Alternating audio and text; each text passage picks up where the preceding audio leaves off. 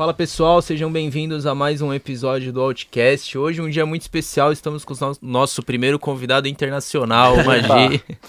Tudo bem, Magi? Muito obrigado por ter vindo. Prazer, pelo, obrigado pelo convite. Magi que é de Barcelona, músico, é produtor musical, inclusive o nosso técnico de som aqui, né? Então é meio estranho agora ter falado obrigado por ter vindo. Né? Vocês que vieram. o convidado já estava aqui desde é, o começo. Sim, sim. Acho eu vim que... até com a minha camisa Eita, do Barcelona, que depois reparei, eu fiquei pensando, espero reparei. que ele não torça pro espanhol, às vezes, né? Cara, quer fazer uma homenagem e sai uma gafa. Olha isso, que eu te vi com a camiseta do Barça, mas é uma coisa tão internacional uh -huh, que não que passou pela minha cabeça que você trouxe é, sim, em minha sim, honra, no meu honor. Mas legal, cara. Fala um pouquinho pra gente como foi o seu começo na música, da sua carreira. Opa, se foi, foi longe mesmo. Cara, eu, me veio essa memória não faz tanto tempo eu na num quarto da casa dos meus tios com o meu primo, um dos meus primos mais velhos, ouvindo Bruce Springsteen. Acho que um dos convidados que vocês trouxeram falou, falou do Bruce Springsteen. Eu falei, verdade, nossa, se conectam sim. Foi o, foi o Chris, né? O Chris, acho que foi é, o Chris, Chris. Então, eu lembrei de, das minhas primeiras experiências, tipo, falar, nossa, isso de fazer música é muito massa, né? Uhum. E uma delas era isso, playback do, do Bruce Springsteen lá com os meus primos e depois no, no terraço da, da, na minha casa com o meu vizinho, com o meu irmão, pegar raquete de tênis e botar o Dire Straits. Dire Straits no talo e a gente viajando. então, isso louco. foi o, o, primeiro contato assim com a música rock, né? Talvez ou essa coisa mais de banda, não de música erudita, né? Porque eu, eu conhecia a escola de música erudita da minha cidade, eu até cursei alguns, alguns anos lá. E eu saí meio traumatizado, porque era uma coisa muito... Burocrática? Não burocrática, muito com metodologia antiga, né? Não sei como uhum. é no Mais Brasil. padronizada, assim. Sim, muito arcaico. certinho. Ai, uhum. Aquela coisa de escola Regrada. clássica uhum. tal, né? E eu lembro que eu cheguei lá com muita ilusão de, de, de, de uhum. aprender. Nossa, é muito, muito empolgado, né? E olha, tenho boas lembranças também de companheiros de, de aula que tive lá, de professores, Sim. inclusive, mas aquele método não estava feito para mim, né? Aquela uhum. coisa tão rígida, né? Uhum. E é isso. E aí sim, pelo lado da música popular, que me pegou. Uhum. E essas duas memórias são as mais antigas, talvez. E depois, o que me pegou de verdade foi que eu era escoteiro. Aqui é meio coisa de nerd escoteiro, né, no Brasil. é, é, é, pouco praticado é, Mas lá tem uma pegada assim, meio que mais, é mais ligado à galera mais alternativa, que gosta de natureza, de fazer Sim. trilha e tal. E, ah, vamos nos escoteiros, até maconheiros, sabe? não, não uma coisa de pessoa certinha, pelo contrário. é o início gosta. na boemia. Isso, isso. E eu era escoteiro e nos acampamentos de verão Uh, tinha alguém mais velho normalmente, os responsáveis pelo grupo, alguém que de um de, de outra outro grupo dentro do nosso coletivo de escoteiros, mas mais velhos, alguém que tocava violão. E nossa, que era demais, sabe? A galera puxava violão, tocava músicas que a gente conhecia do repertório assim catalão, ou músicas de de fire camp, né? Sentar na fogueira e puxar aquelas músicas uhum. antigas, né? E aí eu achei demais. E às vezes puxava também um rockzinho de coisas que eu escutava, que eu ouvia em casa, né? E pensei, nossa, isso é demais, tem que aprender a tocar uhum. violão, né? E aí comecei pelo violão, isso com 12, 13 anos, nem tão novo, sabe? Uhum. Porque isso, a experiência da música erudita me deixou meio brochado. E isso aconteceu quando? A música, música erudita? erudita? Sete, oito. Porque disso. isso, eu de muito, muito novo. Eu imagino para uma criança, se já é difícil Sim, mas, mas eu, eu quis, eu quis uh, estudar música Sim. com seis, sete anos. Eu uhum, lembro que ganhei um caderno de, de, de folha de, de música. Como é que fala isso? Ah, partituras. Partituras, sim, mas em branco, sabe? Para escrever uhum, música, para uhum. estudar, para fazer exercícios com seis, sete anos. Porque Caramba. os meus pais sacaram que eu tinha interesse e deram isso de presente, falaram, ah, vamos uh, como é? assinar, uh, matricular. cadastrar, matricular. Uhum. Vamos matricular você na escola de música. E estava, nossa, demais, vou tocar piano, aquelas introduções dos Dire Straits. Nossa, eu queria tocar aquilo.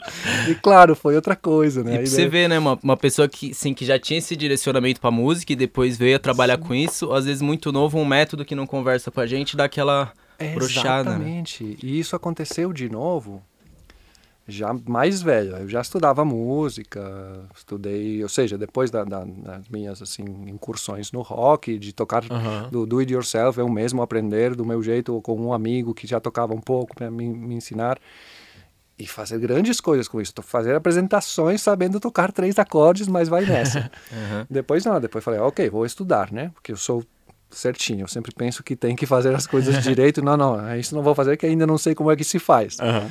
E aí fui estudar, estava estudando jazz, tudo mais. E eu paralelamente estava na faculdade fazendo audiovisual.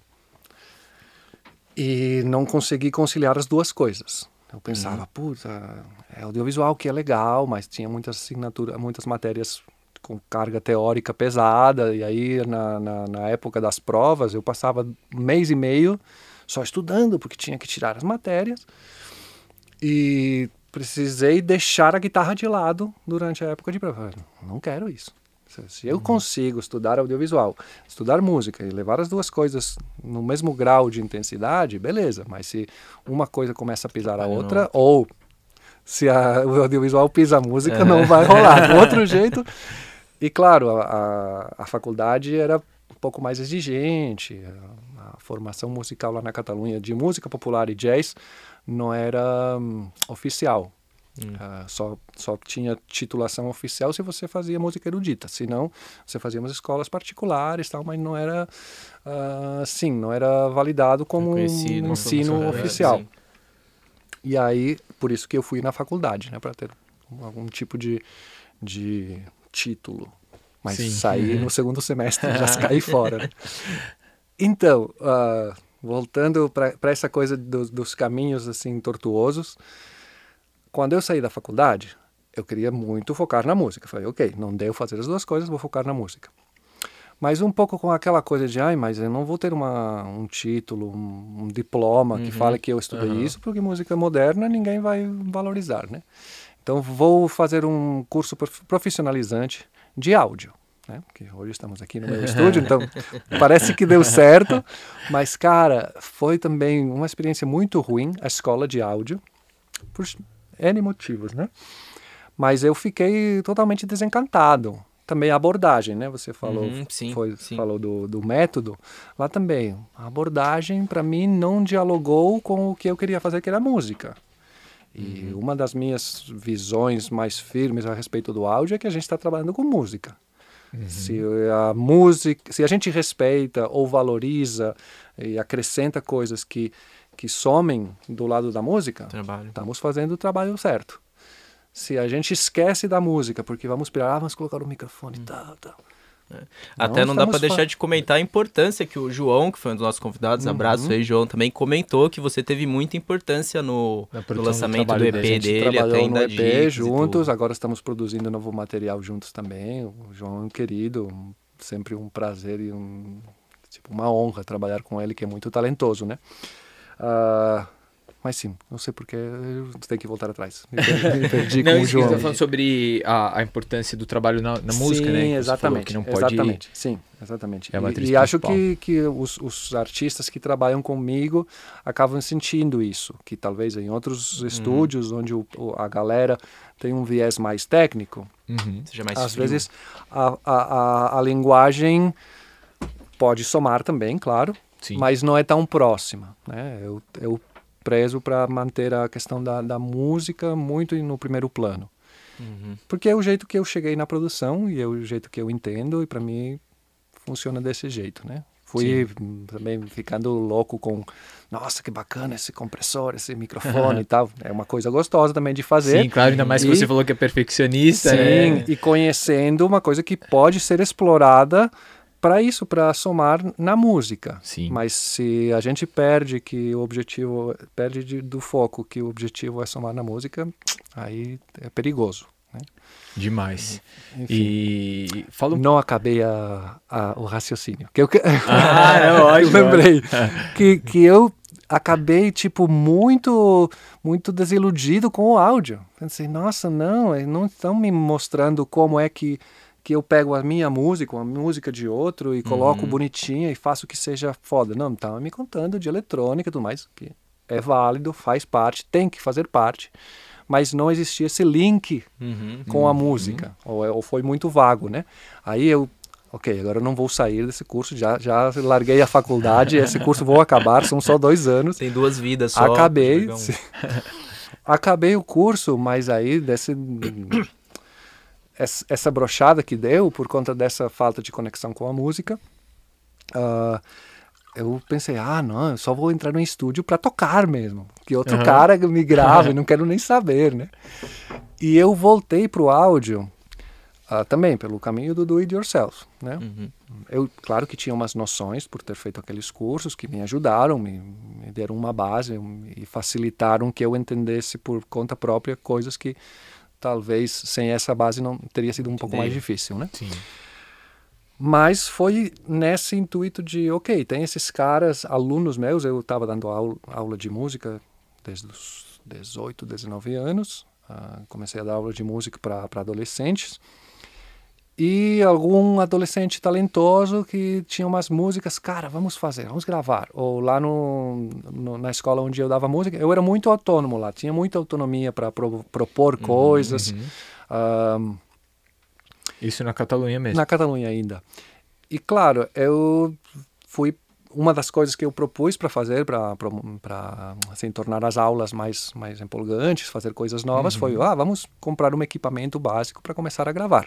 Uhum. Mas é isso, não estava nem aí se soava bem. Para mim soava tudo bem, né? porque eu estava ouvindo se o aluno estava tocando direitinho, não, toca de novo, sabe? Quando eu tocava bem, já estava bom, não precisava sim, ser um puta timbre, porque para mim estava bom, não, não tinha educado ainda essa, esse ouvido, né? Então eu vi que isso tinha muitas possibilidades. Uhum. Né? Eu descobri, nossa, realmente colocar o menino na frente do microfone ou sei lá, ou esse aluno já do, do último ano que já escreve as músicas dele, uh, poder arranjar e cara, o, o, cara não toca tão bem assim, mas se toca uma coisa atrás da outra, a gente junta essa coisa da, da gravação pop, né? Sim. Uhum a gente pode fazer coisas muito legais, né? Uhum. Daí que o bicho pegou, sabe? Foi, nossa, isso é muito bacana mesmo. E foi despertando o ouvido para o que é a produção musical mesmo, porque vocês que são fanáticos de música, é uma coisa muito legal, curtir o som e tal. Demais, uhum. E eu me, me identifico, emoção, né? sim, eu me identifico porque isso, se eu trabalhava com música, porque eu curtia, porque gosta. eu ficava empolgadaço ouvindo sim. as bandas que eu curtia, né? E é isso, eu não ouvia a metade das coisas.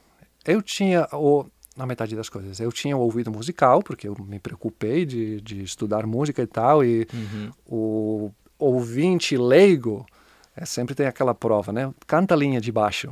e, o, e, o, ouvinte que só ouve música para curtir mesmo, em casa, coloca uhum. de fundo e tal, e pode ser apaixonado pela banda.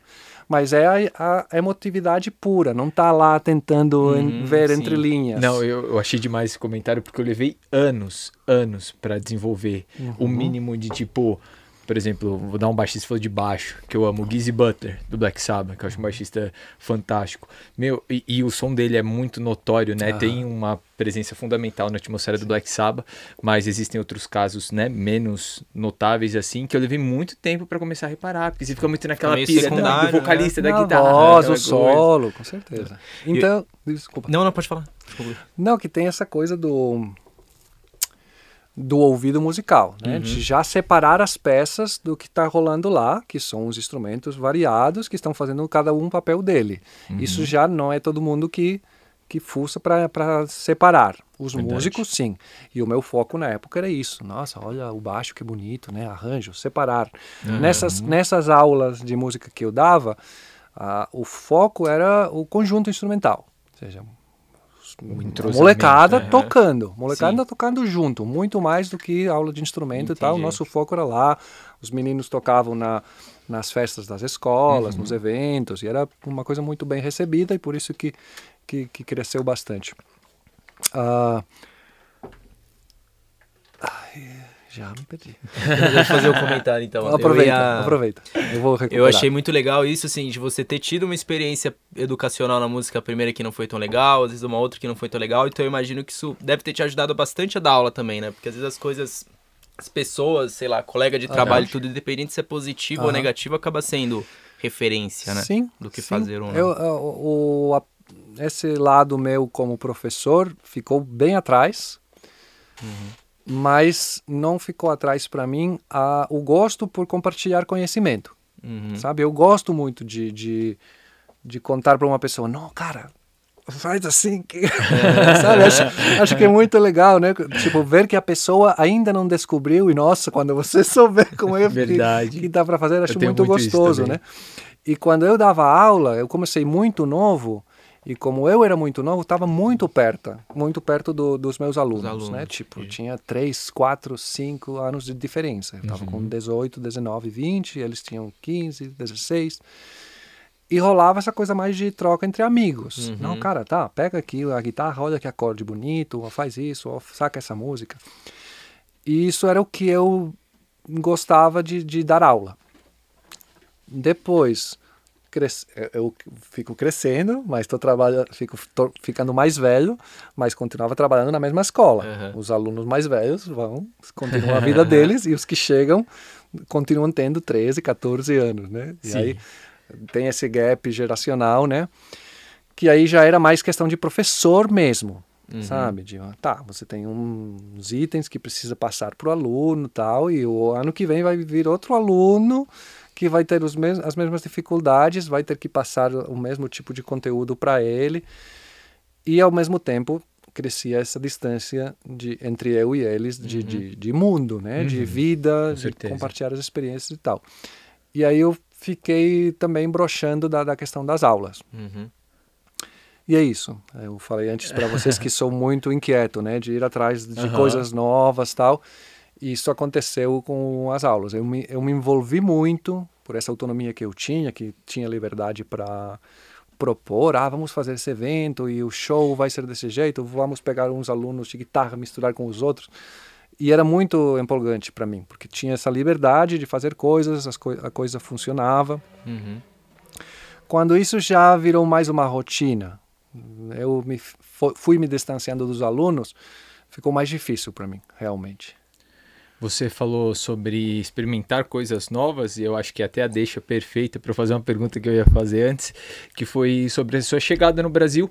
Queria que você falasse sobre a sua trajetória internacional, eh, suas viagens, experiências e a chegada especificamente aqui. Sim.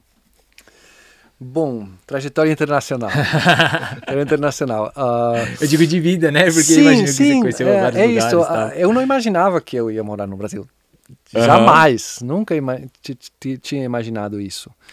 Ah, por outro lado, sempre gostei de viajar na Europa. Ir para o exterior é uma coisa muito normal, porque está tudo muito perto, né? E por ser normal, tem a vantagem de que você tem a, possibilidade, é mais acessível ir para um Uhum. outro lugar, onde tem outros costumes, tudo mais, e, e ter- começar a, a abrir a mente, né? Nem todo mundo faz. Tem pessoas que não saem da cidadezinha, não saem de Barcelona, não saem da Catalunha, não saem da Espanha. Ninguém é obrigado, né? Sim. Mas lá na Europa existe essa facilidade. Não é nem muito tempo de viagem, nem é tão caro assim. Quando começaram a, pi- a pintar as ah, companhias aéreas de low cost, né? Ficou absurdamente acessível. E eu tive essa sorte por morar na Europa, de, de conhecer outros países e tal. Também essa coisa de ir três dias, né? pegar um voo que custava 20 euros, que, que lá era ridículo, é o que você paga para ir para Barcelona e voltar em trem, como aqui diz, né? E você ia para Inglaterra por 20 euros, ida e volta. É muito louco, Caramba. muito louco. Imagino, Imagina para quem gosta isso. e tem esse É. interesse, deve ser um boom assim sim, mente. sim, ao mesmo tempo ficava uma coisa um pouco banal, sabe? É. Tinha galera que ia para qualquer lugar. Aqui está barato. E iam fazer a mesma coisa. Tipo, iam ficar bêbados lá na, no- sei lá, Na na, Noruega. Alemanha, na Noruega, porque ah, é mais barato ir para Noruega do que ficar em Do que Barcelona. voltar pra casa, Sim. vou pagar sim, um lugar pra dormir? Não, vou pra Noruega. Sim. Ah, mas enfim, eu tive essa facilidade de, de viajar para o exterior, mas sempre como turista, pouco tempo, e era uma coisa normal e era ok, vou para fora e volto. Eram sim saídas ah, curtas, né? O que mais podia ser, sei lá, uma semana, dez dias. Né? Um feriado X, a gente pegava nas férias de verão e a gente ia passar um, um, uns dias em algum lugar. Uhum. Mas hum, e cheguei a pensar em algum momento, ah, nossa, seria legal morar aqui. Eu gostava de, de repetir uhum. os lugares, os destinos, né? Porque eu não gosto de me sentir turista.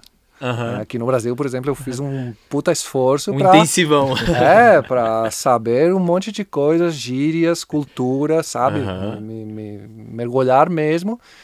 Porque, ok, sempre vou, ser, vou serei o gringo, sempre vai ter alguma coisa que a galera, sabe, 15 minutos de trocar alguma ideia comigo, fala, mas de onde é que você é? Uhum. sempre vai Sim, ter. Mas pelo menos nos 30 primeiros segundos, que é a interação na rua, uhum. no boteco, na loja.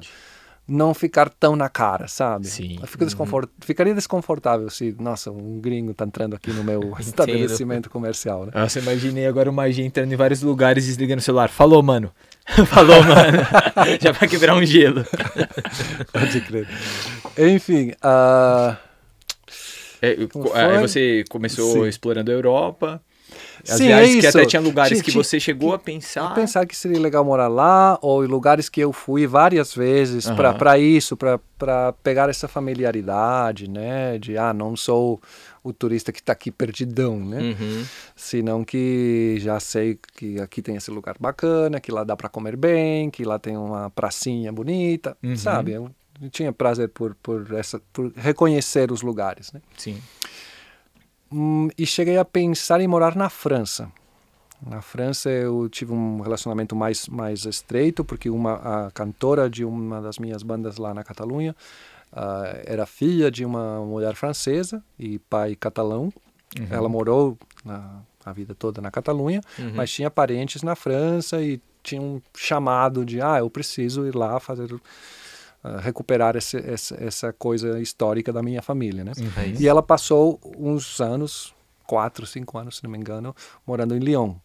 E eu me dava muito bem com ela, tudo mais, e fui visitando ela várias vezes, às vezes duas vezes por ano, e conhecendo mais de perto a, a, a cidade, né?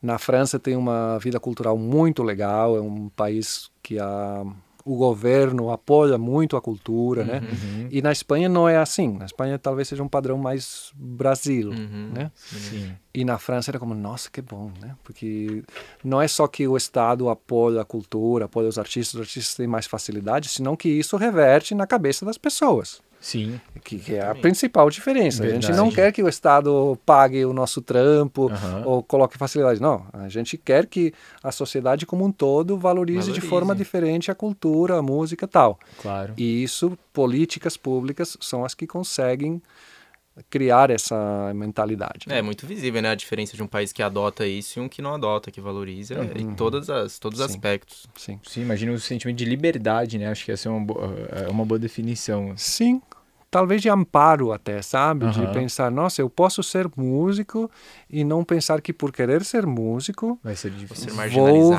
ser marginalizado ou vou estar sempre nos perrengues, sabe? Que é a vida que eu comprei, uhum. sabe? Eu, na Espanha é difícil ser músico, no Brasil é difícil ser uhum. músico e eu comprei porque é o que eu gosto de paixão, fazer, é, né? O que a minha a minha missão na vida é por aí, fazer o quê, né? Mas é isso, a França me chamou por isso, por, por sentir que a sociedade como um todo era um caldo mais rico para fazer esse tipo de atividade e, e, que o feedback entre o artista e o público fosse uma, mais direto, mais uhum. rico, não sei. E aí cogitei. Acho que o que derrubou esse plano foi que o meu carro quebrou e perdi muito dinheiro. Sério? eu tava pensando, ah, tô, vou fazer um, vou poupar uma graninha para ir para lá e sei lá. Chegada num lugar sempre é difícil, né? Sim. Ter uma graninha separada para me virar lá no, no começo. Aí quebrou meu carro, gastei uma grana. Não, não rolou. Nunca cheguei a amadurecer muito essa coisa de, ah, vou, vou para a França dentro de três meses. Não, uhum. isso não aconteceu. Mas sim que era uma ideia que essa coisa econômica meio que, ok, esquece. Não, uhum. não desenvolve isso. Isso foi ideia. muito antes de você vir para cá, para o Brasil? Eu acho que sim. Eu tô com 40 anos e cheguei no Brasil com 35. Sim, porque agora vai fazer seis anos que estou aqui, estou já pertinho dos 41, então é isso. uh, eu cheguei no Brasil com 35, sabe? Eu já tinha um, uma trajetória lá, estava mais ou menos assentado, Sim. não é uma coisa que, ah, putz, uh, acabei a faculdade, fui fazer um intercâmbio e fiquei lá. Sim. Não, cara, eu já estava resolvido lá. E, mas é isso, acho que é um, uma constante na minha vida, de abraçar novos desafios e quanto maior o desafio, mais, mais empolgado eu fico, sabe? É. Sei lá, eu namorei... O primeiro desafio foi hum, ter uma proximidade com Madrid. Uhum, a capital uhum. da Espanha, né? Sou de Barcelona, existe tem uma rivalidade, né? Tem pessoas, ah, não quero ir para Madrid para nada, né? Mas naquela época que começaram os chats da internet, a gente falava com pessoas da Espanha inteira, sim, né? Porque sim. a gente pode falar em espanhol, pode falar em catalão e tal. Uhum. E eu comecei a namorar uma mina de Madrid. Comecei a namorar não pela internet, mas a gente uh, gostava de algumas de algumas bandas parecidas. Uhum. Rolou uma, um show em Barcelona, ela veio, eu falei: "Ah, vamos juntos", tal. Eu comecei a namorar com essa essa moça de Madrid. E para mim, a parte mais legal desse namoro era ir para Madrid, sabe? Ou seja, claro que, que tem o, o, o romance e tudo mais, uhum. Mas, cara, para mim, pegar um ônibus oito horas, passar a madrugada no ônibus, chegar em Madrid, tudo diferente, tudo novo, sabe? Para mim era muito empolgante isso.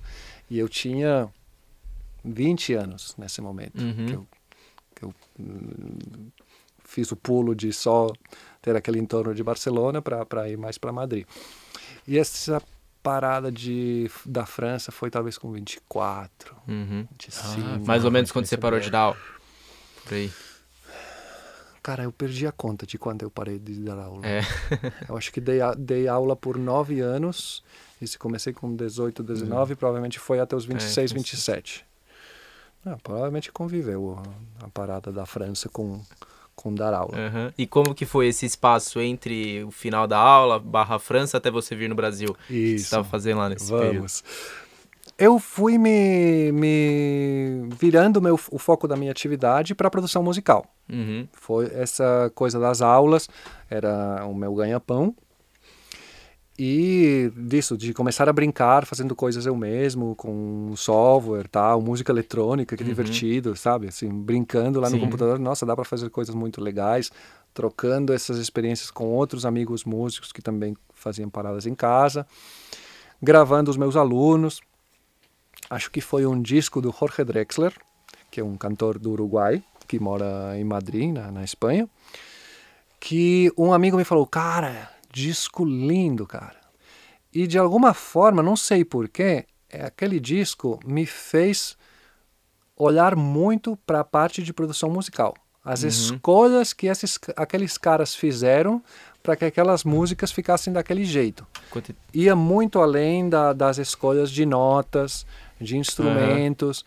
Era efeitos que os caras colocavam, uh, distorção na voz, ou um reverb e tal. Uhum. E ficava muito na cara, sabe? Porque era música, canção mais ou menos tradicional, sem. Uhum. O cara é um, um, compositor foda, mas ele escreve canções. Uhum. Então, como o cara escreve canções e tinha todo esse envoltório de, de recursos que iam para além do que a gente espera de forma normal nas canções, Sim. ficava muito na cara que uhum. lá tinha uma outra camada. Gerava uma sonoridade diferente também. Sim, e, e é isso. Para mim foi o disco que me introduziu, que apresentou para mim a produção musical. Tipo, aquela camada que vai além do que está sendo tocado. Né? Uhum. Que é mais uma questão de vamos colocar esse som nesse ambiente, nesse lugar. Uhum. E vamos criar uma coisa explicitamente artificial Vamos cortar a voz e colocar ao contrário e colocar um, um som de avião que vai lá por trás, sabe? E como era uma produção muito boa, todos esses elementos acrescentavam muito ao discurso das canções. Uhum. E aí eu pensei, nossa, isso é foda, né? Isso é muito legal. E essa coisa que eu estou descobrindo que dá para fazer no computador, de fazer umas noias aqui, dá para dá para que dá fazer que isso trabalhe a favor das canções. Então aí a minha cabeça explodiu, sabe? Você curte música eletrônica? Falando de todo esse tipo de criação, cara, né? eu curto qualquer coisa.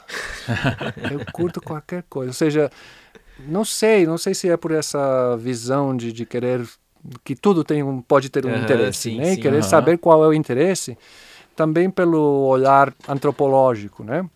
Uhum. Para mim é muito difícil separar uma música do contexto, Do contexto de onde essa, essa música sai, né? Sim. E se você para para olhar, se você tem uma cabeça aberta e você não tem prejuízo, prejuízo não, preconceito, Preconceito. preconceito porque esse coletivo é tal, tipo, a- a- as pessoas fazem o que tem na mão para fazer. Sim. Então, isso é a liberdade e a diversidade do mundo, é que cada um faz com aquilo que tem e com as circunstâncias que, que, que tem ao redor, né? Então, eu não consigo separar isso da música. Não faz sentido. Tipo, ah, eu não gosto de música feita no Congo. Cara, os caras que estão no Congo estão lá no Congo e fazem a música do jeito deles. É demais, Então, é. é, bonito mesmo. entender por que, que eles fazem daquele jeito. Aham, sem né? dúvida. Então, essa... É, eu perguntei pra ele de eletrônica porque você brincou, falou sobre o efeito, a voz revertida e a música eletrônica é puramente isso, né? É da, Sim. da- desse processo de, de criação tanto Sim. abstrato ou artificial, até É, como você definiu. eu gosto né? da música eletrônica por isso, muitas vezes, sabe? Não, nunca ouvi muita música eletrônica assim como, ah, é a música que eu gosto de ouvir. E eu ouvi muitas músicas que não gostava especialmente de ouvir, ou que não era apaixonado, mas que é, ouvia por interesse de ver qual é, né? Uhum. E a música eletrônica talvez tive mais proximidade, porque é uma música que é mais presente. Sim. Tipo, música do Congo, por exemplo, que falei agora, Aham. para falar qualquer coisa. Não saberia te dizer, mas também porque não é que esteja na cara pra gente Sim. pegar. E a música eletrônica, sim, tá muito perto. Né? É, eu até comentei porque na França tem uma cena muito forte. Eu Sim. especificamente gosto muito de house music e tem grandes nomes que saem de lá, da França. Uhum, pode crer. E... Mas agora falando do, do Brasil, você falou que gosta de, muito de desafio, né? Aqui tem Sim, muitos desafios. Não estamos chegando no Brasil. É, é que é, É isso, cara. Como- da minha vida, o Brasil é uma parte curta, uma parte muito intensa, muito Ah. recente, muito marcante. Mas Aí eu queria saber eu o que te fisgou relembrando, eu relembrando, Ainda se, tá se eu, não, que, que se eu paro para pensar, nossa, histórias divertidas da minha vida, o Brasil é uma coisa, é muito o meu presente, Aham, né? sim, Aham. E já tem um monte de coisas para contar do- no Brasil, são seis anos já, e nossa, também explodiu a minha cabeça várias vezes, né? Mas as outras coisas ficam mais longe para mim. Nossa, é verdade, para mim mesmo, sabe? É Aquilo é fica, fica longe, né? Aham. Enfim, você quer me levar até o Brasil por onde? Eu queria saber o que te fisgou aqui. Cara, me fisgou primeiro a minha companheira. Eu ia, Né? eu, eu ia brincar, eu ia falar. Eu, eu cheguei no Brasil pela primeira vez em 2013, numa viagem que eu, por conta de estar sempre correndo atrás das coisas, e estar sempre super ocupado, mil projetos e tal, ah, não, eu não, tiria, não tirava férias fazia cinco anos. Porque o verão, que é quando todo mundo tira férias lá na Espanha, na Espanha é, é muito assim. Aham. Férias é em agosto. Aham. E todo mundo viaja em Beleza. agosto. A galera que viaja em setembro, em junho, nossa, é meio. nossa, que, que galera estranha. Né? E claro, você vai para Barcelona em agosto, não tem nada, cara. Tem turistas, né? Sim. Mas a cidade está Cidade completamente parada. De férias. Porque todo mundo vai embora e tal. Ah, então, como tem isso, que a temporada de férias é muito específica, e a temporada de férias é quando os- as bandas de música tocam mais, porque tem mais evento ao ar livre, festival, tal, tal, tal. Eu, no inverno, não esquecia de tirar férias, estava dando aula, no verão estava tocando nos palcos. Então, e eu estava feliz fazendo as minhas coisas, né? Aham. Passaram cinco anos que eu não tirei férias, assim, de parar as coisas. Óbvio que tirei um final de semana para ir para cá tal. Uhum. Mas em agosto você tava lá em Barcelona produzindo. Sim, sim. E, e pensei, 2013, 2012, pensei, nossa, lá em janeiro, eu, eu descobri que no hemisfério sul, janeiro era verão. e pensei, lá em janeiro, que eu vou ter acabado esse projeto em dezembro, não vou pegar nada até março. Então, vou separar esses dois meses, eu vou para a América do Sul. Eu já tinha estado na, na América do Sul dois ou três anos antes, no Chile. No Chile e no Peru. Uma, a minha namorada da época fez um intercâmbio em Santiago de Chile. E eu fui lá visitar ela, passei 15 dias lá. Uhum. E foi muito bacana essa experiência de ir para a América do Sul. Principalmente porque é uma realidade completamente diferente da Europa, mas nos, nos países onde fala espanhol, eu trocava ideia Uhum. sem barreira nenhuma. Uhum. Né? E isso foi muito legal, porque era um monte de informação aqui, na mão, sabe? Se eu vou para a China, é muita informação, mas é muito mais difícil acessar a informação. Acessível. E na América do Sul, eu senti essa facilidade e essa proximidade com as pessoas, porque tem um, por conta da língua, existe uma identificação, né? Com certeza. E eu fiquei apaixonado. Pensei, nossa, América do Sul é muito legal. Tipo, é um lugar onde dá para aprender um monte de coisa. Né? E nesse, nesse movimento meu de, de me sentir interessado por, por qualquer coisa diferente, aí eu pensei, ah, eu vou voltar para América do Sul. Uhum. E essas minhas férias, depois de cinco anos, claro que foi, vou para América do Sul. E é isso. Eu comecei a planejar uma rota e tal. Falei, ah, o Brasil está aqui do lado. Vamos passar pelo Só Brasil uma também. passadinha. Uma passadinha, porque é isso, porque eu ia realmente atrás desse contato próximo com pessoas que falavam a minha língua para para ter essa troca, né? Mas pensei, ah, não, Brasil, sim.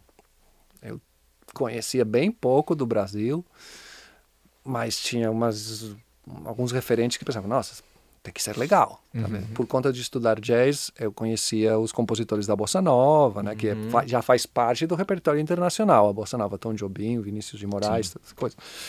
Ahn, e eu conhecia isso e já me parecia muito rico. Outros amigos músicos tinham me falado muito bem da música brasileira, das mulheres brasileiras. Tô lá do lado, vou dar um pulinho, né? Mas é isso, a minha expectativa era era baixa. Não por valeu. Não por menosprezo nenhum, mas senão porque eu estava atrás daquilo. E o Brasil, claro, eu vou, eu vou chegar lá, não vou falar a minha língua, vou ver o que dá para fazer, mas tá. E quando eu cheguei no Brasil foi, nossa, Ah, é assim que a banda toca aqui. Cuidado, hein? Cuidado. Porque isso, eu cruzei a fronteira lá na Triple Fronteira, lá em Foz do Iguaçu, Uhum. cidade do leste. Agora eu esqueci de qual é a cidade do lado argentino. É Misiones? Porto Iguaçu? Porto Iguaçu pode ser. Não, não, não estive em Porto Iguaçu. Eu eu estava vindo do Paraguai e cruzei para o Brasil. E claro, eu peguei um ônibus e já li o... Nossa, que isso? Não entendia nada. Eu pensei, ah, português, vai dar para mais ou menos. Nossa, a sensação era que não dava para entender nada, né? Tipo, alguma coisinha, são lí- línguas ah, que vêm do Alguma latim, né? E no começo a gente sempre se assusta mais, né? Sim, não, e eu estava muito confiado, eu estava achando que seria de boa, né? E, claro, pode ser até de boa, mas nem tanto. Aham. E aí, o, primeiro esse choque. Depois que eu cheguei no Brasil, eu peguei, eu estava em Foz do Iguaçu e peguei um voo para o Rio de Janeiro. Em dia 2, 3 de fevereiro, pleno carnaval. Nossa, chegou Eu caí no time. Rio de Janeiro, no carnaval.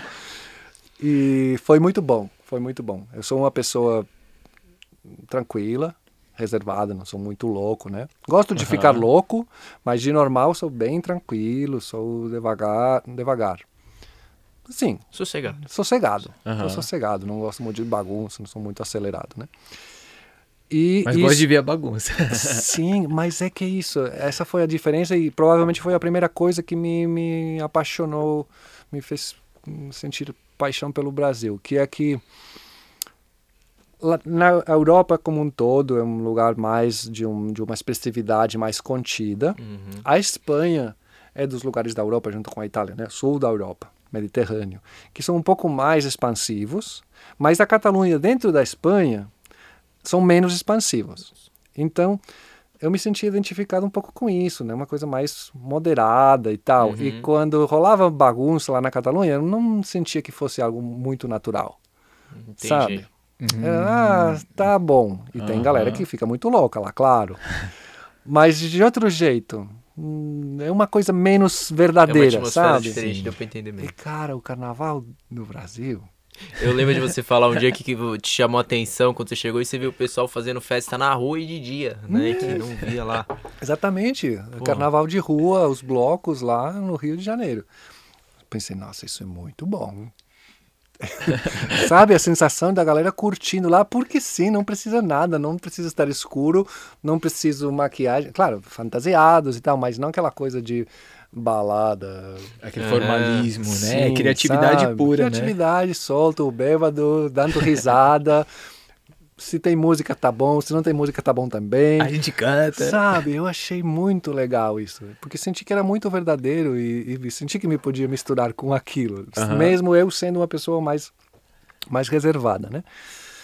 Aí foi o Rio, que foi uma loucura, né? Eu sempre falava, ah, eu não conheço o Rio, eu conheço o Carnaval de Rio.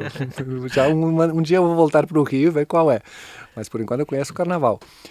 Ao mesmo tempo, foi muito chocante a experiência. Eh, Não falar a língua, ah, estar lá com essa bagunça toda, todo dia na rua, tomando cerveja. Foi intenso, né? Passei uma Uhum. semana lá, assim, inclusive falei, caramba, cara, nossa, que intensidade aqui no Brasil. E aí, e claro, eu vinha de uma, um rolê pela América Latina, na Bolívia, com aqueles ônibus hum, totalmente destruídos, aquelas estradas que você pode morrer a qualquer momento. E o Paraguai, cruzei o Paraguai 27 horas de ônibus com uma poeira entrando pela. Sabe? E aí cheguei no, no Rio de Janeiro, o chinelo que- quebrou pela metade. sabe? É um filme de besterol, acho. É, cara, o road, road movie, assim. E isso, eu saio do, do Rio de Janeiro para ir para São Paulo. E São Paulo, eu me senti como em casa. Depois dessa loucura toda, da, do Paraguai, do Peru, do norte da Argentina, eu cheguei em São Paulo, concreto, sabe? Aham. Asfalto, pessoas vestidas não peladas na rua. Pensei, nossa, estou em casa. E me passou uma sensação muito. que eu, eu precisava naquele momento. Uhum. Talvez em outro momento da minha viagem, eu falar, ah, não, tô nem aí, isso já tem lá, né? Sim. Sim. Mas naquele momento caiu muito bem. Caiu muito bem essa familiaridade do entorno urbano, né? Sim. E isso acho que me predispôs também para gostar de São Paulo. Falei, nossa, que, sei lá, enfim, aqueles acasos da vida, né? Eu estava viajando ah, como couchsurfer, né? Aquele site que ah, não sei se ainda rola, acho que Uhum. deu uma, devalha, uma declinada. Aham, perfeito. Ah, mas eu estava me hospedando em casa de- pessoas, né? No Rio de Janeiro, na Argentina, na Bolívia não rolou porque é mais é mais pobre, Uhum, sinceramente, sim, mais sim. pobre. Então tinha muitas menos pessoas oferecendo ah, o espaço delas. Por outro lado, eu entendi que se tinha tão poucas pessoas, se eu ficasse na casa de alguém que tinha condição de hospedar um estrangeiro, provavelmente era uma elite, era uma pessoa muito específica. Sim. E eu queria Uhum. conhecer a- o povo, né? Cultura de fato. E aí no- na Bolívia eu fui de hostel mesmo, que tinha Aham. muito turista, mas você estava lá no, no, no miolo, né? É, o rosto tem uma atmosfera bem legal. Sim. E isso era porque. Ah, Couchsurfing. E aí, a moça que me hospedou em São Paulo, hoje em dia é minha esposa. Né? Então você já pode completar a história. Né? Ah, enfim, Que bacana. É, um Como- puta como é- jeito legal, puta história Mas a gente especial falou, vou ficar três diazinhos só. É. sim, sim. Enfim, Não, e, a- e aí, isso era 2013. E claro, eu empolgado com esse relacionamento, com essa pessoa nova na minha vida e tal, que trazia toda essa novidade do país. Uhum. Nossa, eu estava super, assim, nó, demais. Uhum. E eu que sou, assim, de me jogar de cabeça na- nas coisas, já estava pensando, beleza? Já comecei a avisar a galera das minhas bandas. Ó, galera, pintou isso, vão, vão ficando com essa ideia na cabeça que, que eu acho que estou indo embora, né? Aham. Ah, tipo, e eu me coloquei, tipo, um prazo, seis meses. Pensei, putz, ou, ou ela vem pra cá ou eu vou pra lá. Não vou deixar isso aqui, relacionamento à distância, 10 mil quilômetros, não. Verdade. E é isso, eu enxergava que para mim era fácil pegar as coisas e ir para outro lugar. E, enfim, eu logo de cara me, me mentalizei dessa possibilidade. Mas aí a minha companheira falou: Cara, dá uma seguradinha, porque eu acho que posso pedir uma licença do trabalho. Eu já tinha pensado tempo atrás em ir para a Europa para estudar um pouco mais, fazer um mestrado. Tá bom. Não, você- beleza, claro, você tem essa vontade e você estudar em Barcelona pode ficar muito mais fácil pelo fato de você estar comigo. Eu moro em Barcelona, então você vem Uhum. para minha casa, ficamos aqui juntos, perfeito. E ela foi para lá e a gente acabou passando lá dois anos. Era para ser um ano e meio, acabaram sendo dois anos. Você pode imaginar que eu sabendo que depois de um ano e meio ia para o Brasil, comecei a me afastar das coisas. Tipo, eu não vou começar um projeto de longo sim. prazo quando dentro de um ano e meio estou indo embora. E ainda com a minha vontade de, de, de ir para lá, ir para o Brasil e começar a minha nova vida lá, estava ainda abrindo mão das coisas com mais com mais ah, agilidade, né? Sim. Tipo, ah, não, deixa quieto, não precisa, não precisa porque já está acabando. E claro, ah, acabou ficando longo aquilo, não acabava nunca, não chegava nunca a hora de ir para o Brasil, sabe? Aham. E ainda, claro, para ela ah, ter mais seis meses de licença no, no trabalho era muito bom. Para mim era "Putz, você. mais seis meses. Já estou com as malas prontas. Faço o quê? Eu tô com as malas e de Havaianas. Sim, sim. Mas foi muito bom. Foi muito bom a, a época que a gente vive, morou lá juntos, porque ela estava fazendo um mestrado de arte contemporânea. Uhum. E isso, uma pessoa que estava trabalhando aqui vai lá e retoma a, a vida de estudante, de ter tempo para Sim. fazer coisas e tal.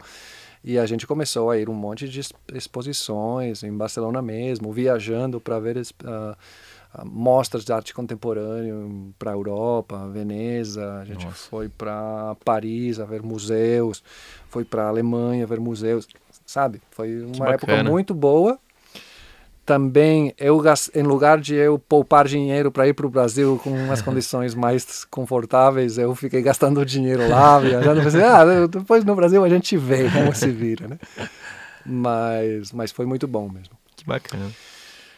e agora que pintou essa coisa da, da poupança do, da grana é isso isso é uma questão importante hum, das pessoas que vocês trazem aqui no, no, no, no programa, né? Que às vezes sair do caminho habitual, Uhum. que ok, Uhum. estuda para garantir um emprego, vai atrás de um emprego, cresce dentro, dentro da empresa, vai melhorando o seu salário, seu caminho que mais ou menos eh, a sociedade nos leva a, a percorrer, Nos né? empurra. é. Isso mesmo. E uma das primeiras dificuldades que a gente se encontra quando decide fazer outro caminho é o sustento. Dúvida. Né?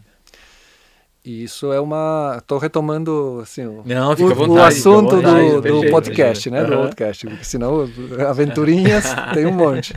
Mas falando do outcast, desses caminhos alternativos, né? Eu acho que a questão econômica sempre é uma, um, um ponto importante que você tem o que pensar como como lida, como é que eu faço para me sustentar. Estou fazendo uma coisa que não me garante que eu vou ter dinheiro.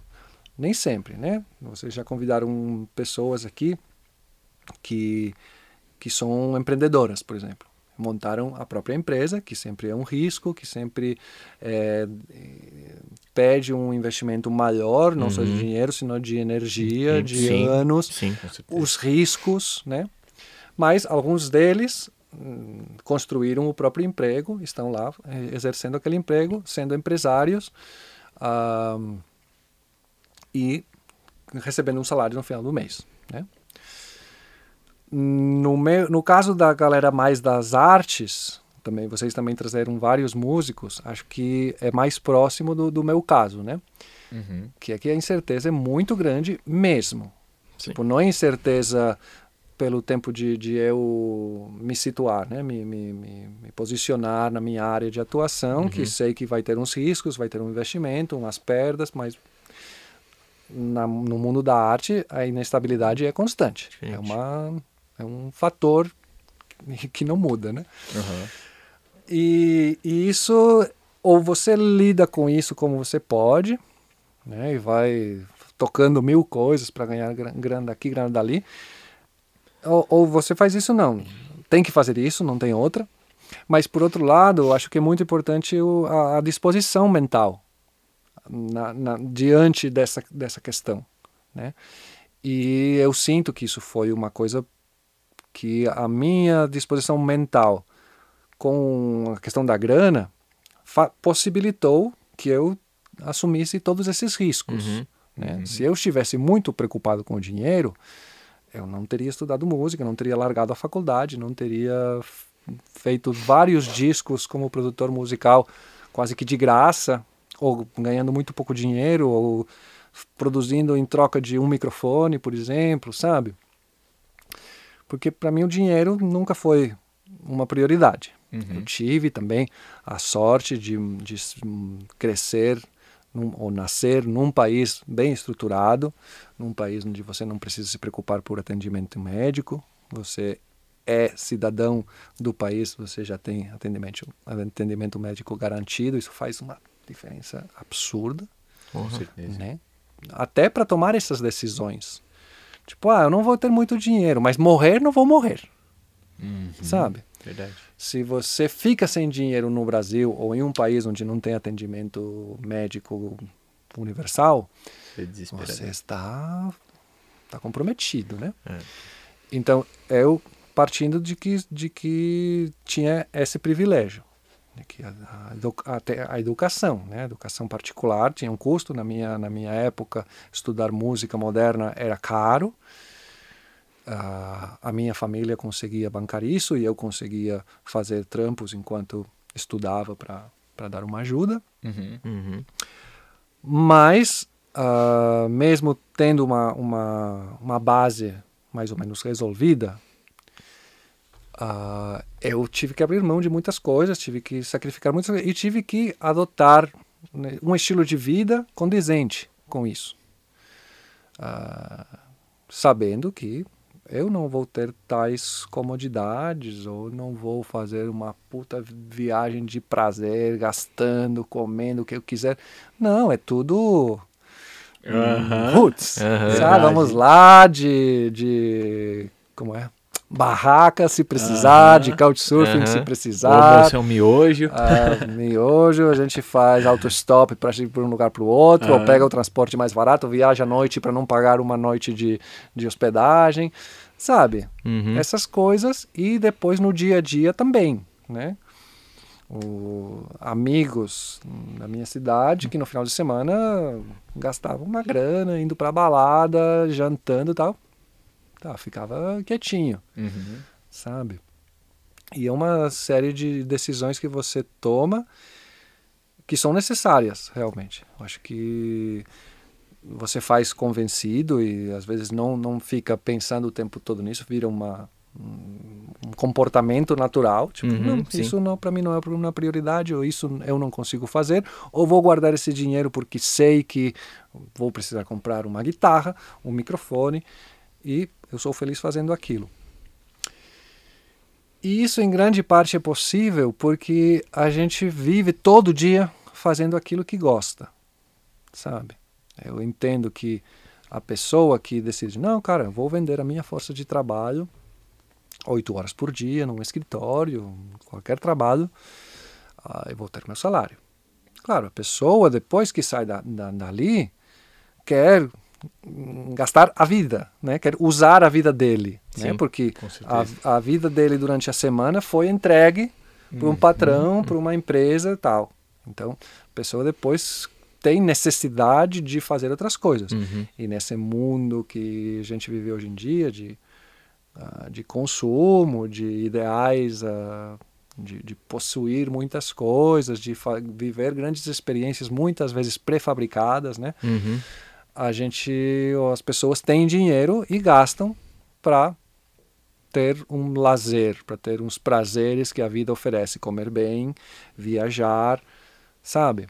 E faz todo sentido. Putz, estou dando a minha força de trabalho, agora vou curtir, né? Uhum. A gente, às vezes, a gente que trabalha com arte, que é, eh, precisamos aceitar que não vamos ter esse conforto econômico, estamos privados muitas vezes de determinadas coisas, ou mais privados do que outras pessoas que têm um salário fixo no fim do mês e ainda mais um salário considerável, né? Uhum. A gente sabe que é isso, mas é isso compensa o fato de, putz, eu muitas vezes nem precisei parar de trabalhar no final de semana, não preciso, não quero parar, Aham. sabe? Estou fazendo uma gravação do caralho, estou mixando um disco lindo, cara, eu posso trabalhar até morrer, porque é bonito isso que estou fazendo, né?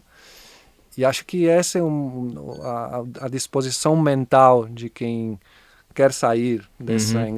engrenagem ah, social, da, da inércia, do funcionamento econômico da sociedade. Acho que é importante essa questão. Demais. Eu, Acho. Achei muito legal, porque assim, lógico, a gente já conversou com magia e tudo, né? Mas assim a gente aprende mais sobre a pessoa até. E é legal ver o conceito que a gente sempre vive falando aqui. Você Sim, não, quando, isso é quando muito vocês bacana. chegaram com a ideia do podcast, que era Sim, para fazer sim. coisas, pensei, nossa, é a história da minha vida. né?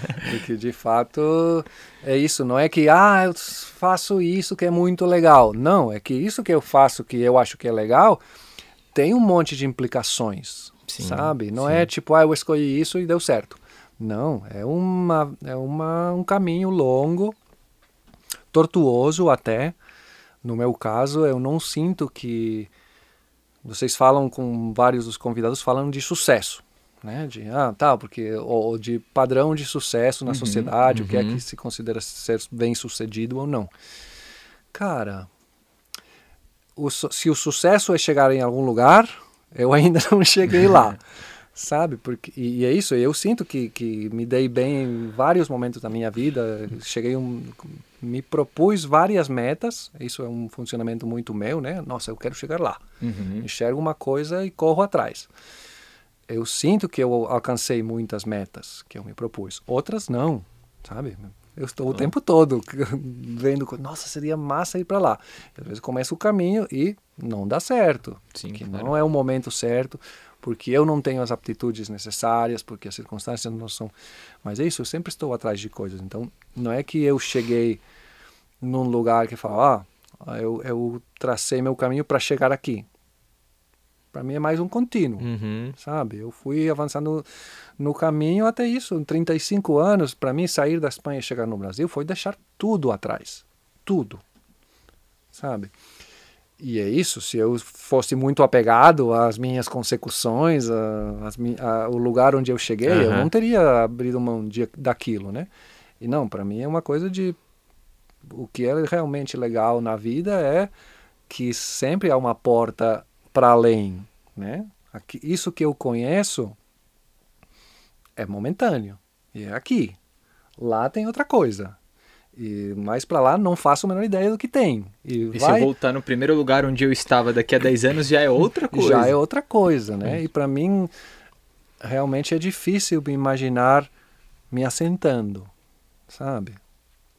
Provavelmente poderia me assentar até num lugar, Uhum. mas ah, naquele lugar desenvolver uma atividade rotineira, nossa, isso é realmente difícil.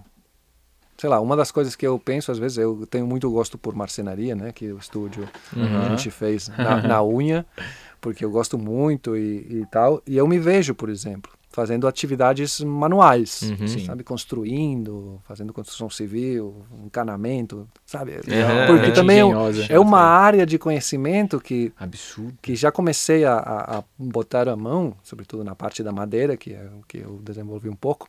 Aham. Mas, nossa, eu vejo o pedreiro construindo uma, uma estrutura maior, uma coisa de eletricidade. Nossa, eu fico, nossa, cara safado. Isso eu não sei fazer, hein? Mas um dia eu vou aprender.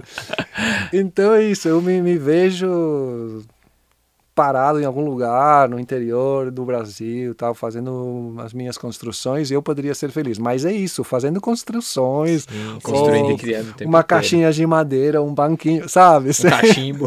Sempre inventando alguma coisa. Demais. Eu Sabe? achei. Acho que o, o- a filosofia é essa, né? De, de sempre estar tentando não, não, não ficar Sempre em parado. movimento. é. Isso.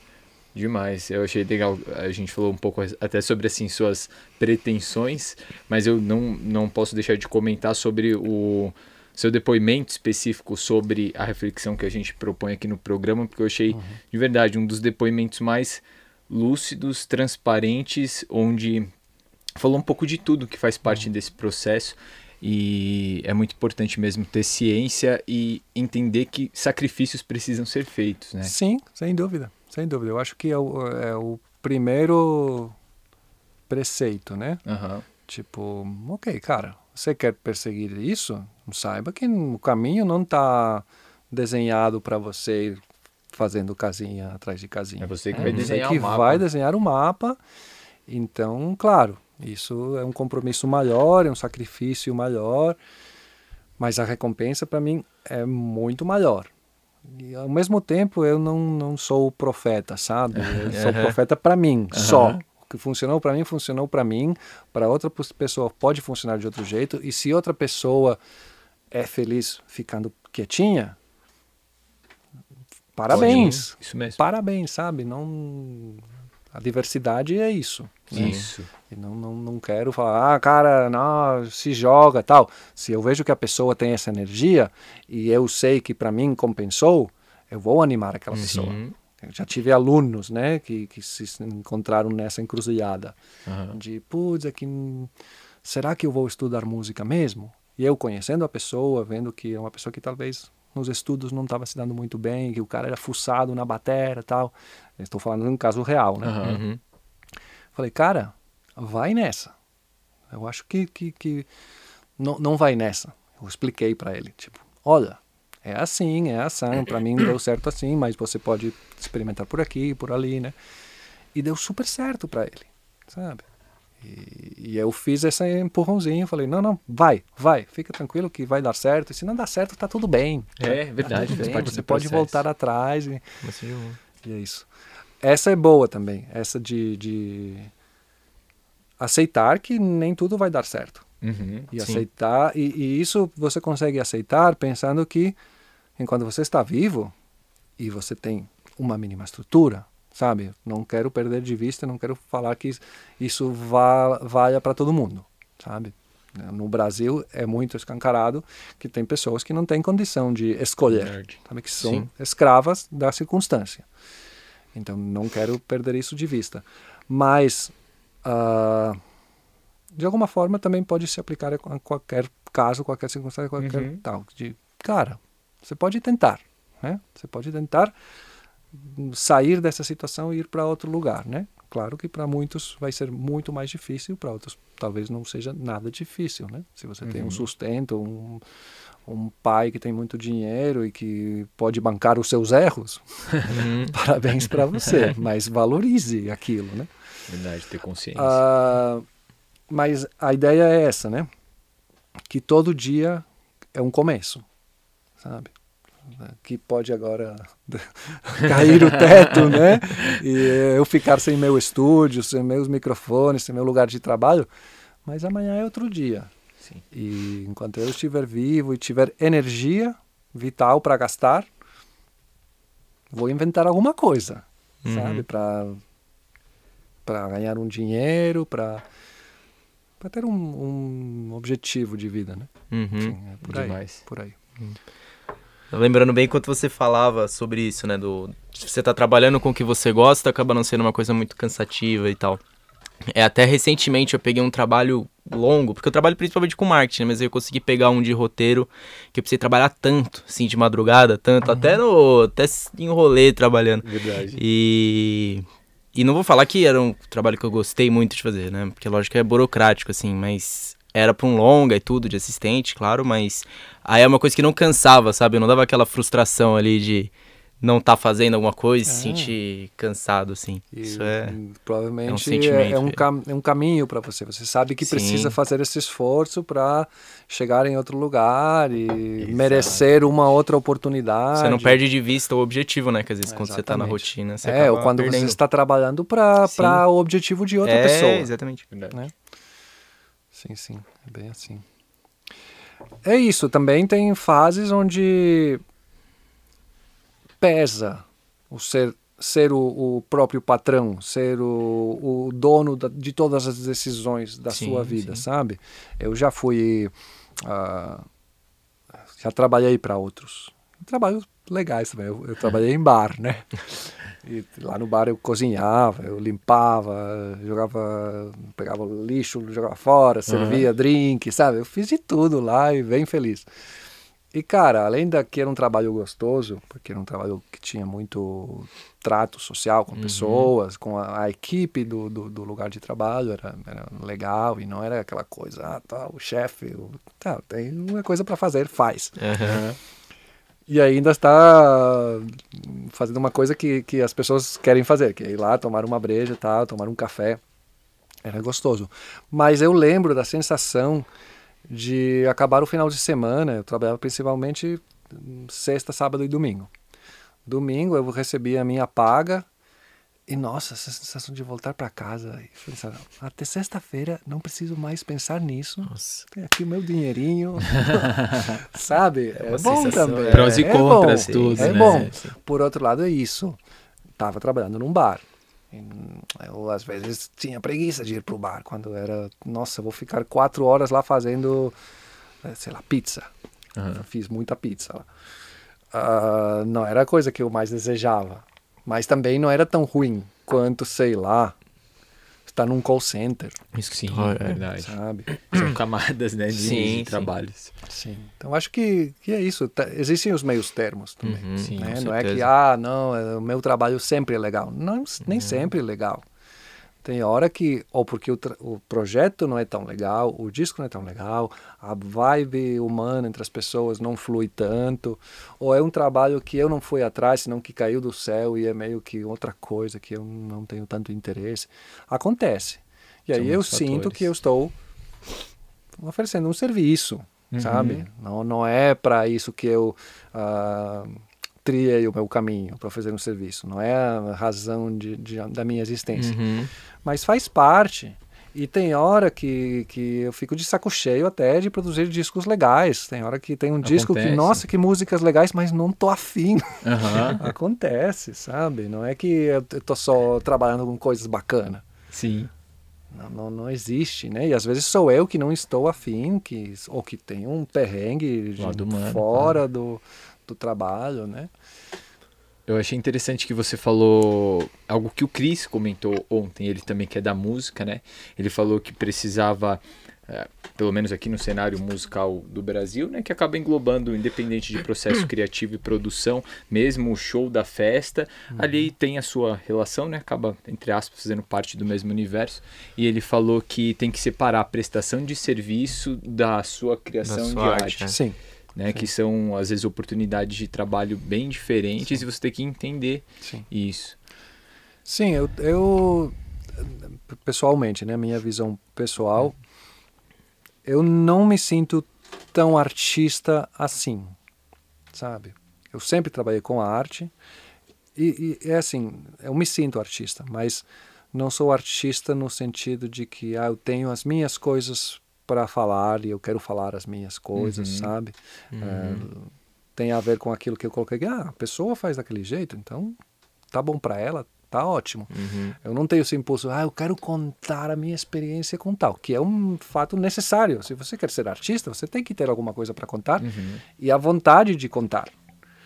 Para mim não é uma coisa que que surgiu de forma natural. Em alguns momentos sim, na minha adolescência, nas minhas primeiras bandas, eu, eu compunha as minhas músicas e, às vezes, e até compus mais para cá por encomenda, mas não com o impulso artístico de ah, eu preciso expressar os meus pensamentos em forma de arte, seja uma Sim. música, seja o que for. Não é o meu caso. Uhum. Ao mesmo tempo, eu sinto que estou trabalhando com arte e sinto que a minha contribuição acrescenta alguma coisa naquele trabalho artístico que é a história daquele artista. Entendeu? Perfeito. E aí, ah, para além dessa questão pessoal, existe a minha visão sobre essa questão de- da arte e o Cris como colocou É, a separação é arte e prestação de prestação de serviço. serviço. Eu falo de artista e de profissional do entretenimento. Uhum. Sabe? Você pode ser artista e você pode ser um profissional do entretenimento e você pode ser artista profissional. Mas artista profissional não é uma profissão, sabe?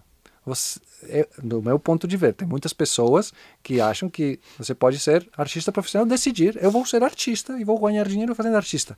Para mim isso não é tão assim. Você pode decidir ser um profissional do entretenimento. Aí, viver da sua arte é outra história. E você fazendo cover, você está desempenhando uma função artística de alguma forma, mas nesse sentido que eu enxergo a arte, que é contar a minha história para alguém, Uhum. a minha expressividade, colocar em forma de arte, não vale para um cover. O cover pode falar, Verdade. não, cara, eu eu me entrego muito no palco. Beleza, talvez a arte dele seja essa. Tá cantando a música do outro, mas o jeito como ele coloca no cenário, aquilo é a arte do cara, Uhum. totalmente. Mas é isso, no- desde o ponto de vista de, de monetizar essa Uhum. atividade, também é profissional do entretenimento. Porque as Sim. pessoas querem aquele produto. As pessoas não querem ouv- A sua a arte. sua verdade, a sua história, a sua experiência. Estão comprando para você fazer aquela- e você pode fazer muito bem. Mas você é um profissional do entretenimento.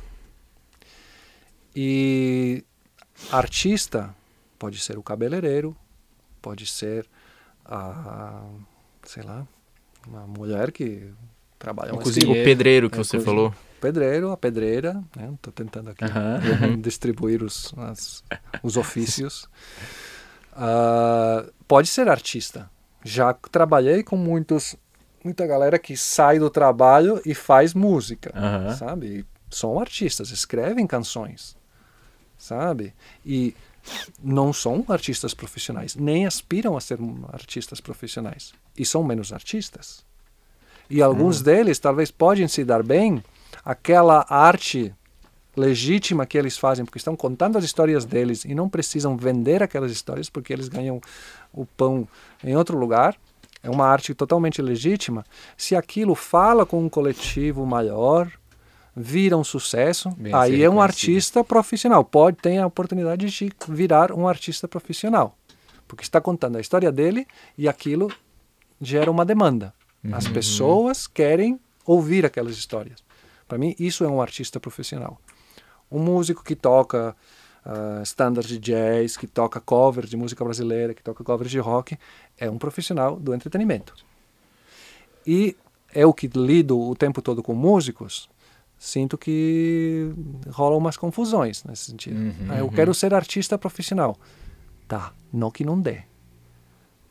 Mas devagar, devagar. Primeiro E por define outro- ser e- artista. é, né? e por outro lado, não coloque a frustração de você não conseguir se sustentar com a sua arte no mundo, ou fala que é injusto, tal. Não, porque se as pessoas não têm interesse pelo que você está contando, está tudo bem, isso não deslegitima a sua arte. Verdade. Mas você não vai viver disso. Sinto muito. Sim. Né? Então, se você quer mesmo fazer a sua arte, esqueça do dinheiro. Ganhe o dinheiro em outro lugar, talvez como profissional do entretenimento, Uhum, Sim. e a sua arte não coloque a pressão de ter que ganhar dinheiro, Verdade. sabe? Aí dá certo com a sua arte, a sua arte gera uma demanda e isso gera uma renda. Beleza. Uhum. É o que muitos sonham. Mas é um- se, se é um sonho que não contempla essa realidade, é uma ilusão também. É uma definição até técnica, eu diria, excelente. É, a- a que, a que você passou, eu gostei bastante. E só fazendo um, um complemento sobre essa questão de, de repente, às vezes a arte não ser reconhecida, mas são vários fatores, né?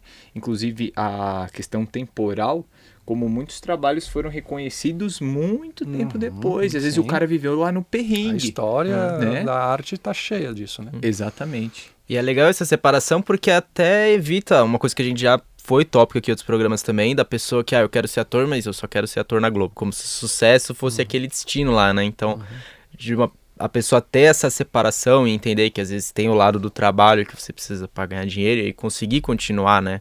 Às vezes expressando, investindo na sua arte, no que você quer criar, né? Isso eu acho importante, essa separação, acho que ajuda nisso. É o jeito que eu enxergo, pelo menos, né? Uhum. E acho que muitos artistas sentem frustração por conta de, de, não, de não colocar isso, cada coisa no, no lugar, né? Uhum. Que é o, que é o, lugar que, é o, que faz sentido para mim. Ah, E essa opinião que eu expressei agora aqui, é primeira vez que expresso isso assim, jogando pro mundo, vai saber quantos inimigos eu, eu ganho com essa. Eu sei que é polêmico, eu sei que é polêmico isso. Não, é e eu, às porque- vezes, fico me, me, me, me policiando. Tá? Tipo, não, não fala isso, porque é isso. Tá, tá brincando também com as, a- as aspirações das pessoas. Sim. E é isso. a- o cara fazer arte, coisa mais legítima do mundo e eu estou aqui para apoiar o artista que quer fazer arte. Agora, o artista que chora porque fala que ah, não está dando certo, eu penso, tá, é que você está contando a sua história que não é tão diferente do que o outro. Então isso está fazendo um serviço para você. Mas qualquer pessoa pode fazer clique no Spotify e ter 4 mil histórias muito parecidas. Então, tá, saiba com quem você está concorrendo. Se você quer ser cabeleireiro, vai abrir uma, um salão numa rua que tem 15 cabeleireiros, cara, você vai ter dificuldade. Ou é. você oferece uma coisa muito diferente, muito tal, ou você vai se ferrar, né?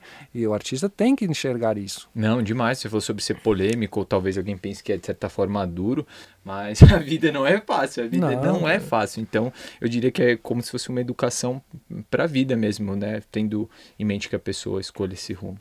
Mas agora eu queria virar a chave uhum. agora para diferenças culturais que você comentou Opa. sobre é, você fazia bastante pizza eu ia brincar e ia perguntar uhum. se a pizza brasileira realmente é melhor como sem dúvida dizem. sem dúvida é sim que legal e Queria que você falasse um pouco das diferenças. Você falou que, por exemplo, é, não sei se é especificamente na sua cidade ou na Catalunha como um todo é forte a cultura do vinho, né? Uhum. Que eu também ia brincar, ia perguntar se alguém do Med... é possível alguém do Mediterrâneo não tomar vinho? É ah, é possível? É possível, é. claro. tem de tudo.